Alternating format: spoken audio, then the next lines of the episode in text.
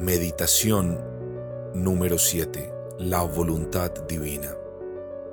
Oh Señor, me aferro a ti, veo, creo y vivo cuando se hace tu voluntad y no la mía.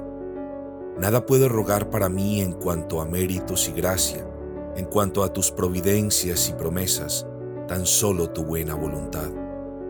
Bendito seas si tu voluntad me hace pobre y vil. Las oraciones que nacen de mis necesidades son un preparativo para tus misericordias futuras.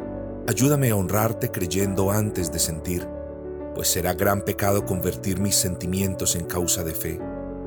Muéstrame los pecados que te ocultan de mí y eclipsan tu amor.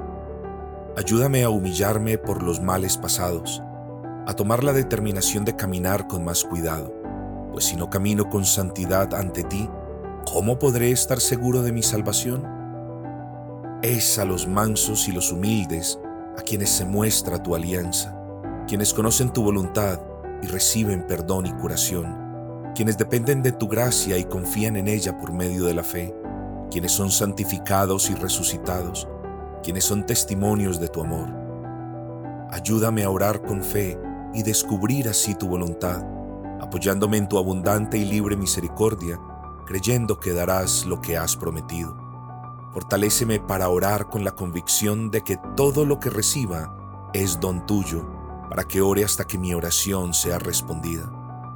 Enséñame a creer que cada grado de misericordia procede del respectivo grado de oración, que la fe al nacer es imperfecta y debe crecer, tal como la tierra resquebrajada se va abriendo más y más hasta que recibe la lluvia.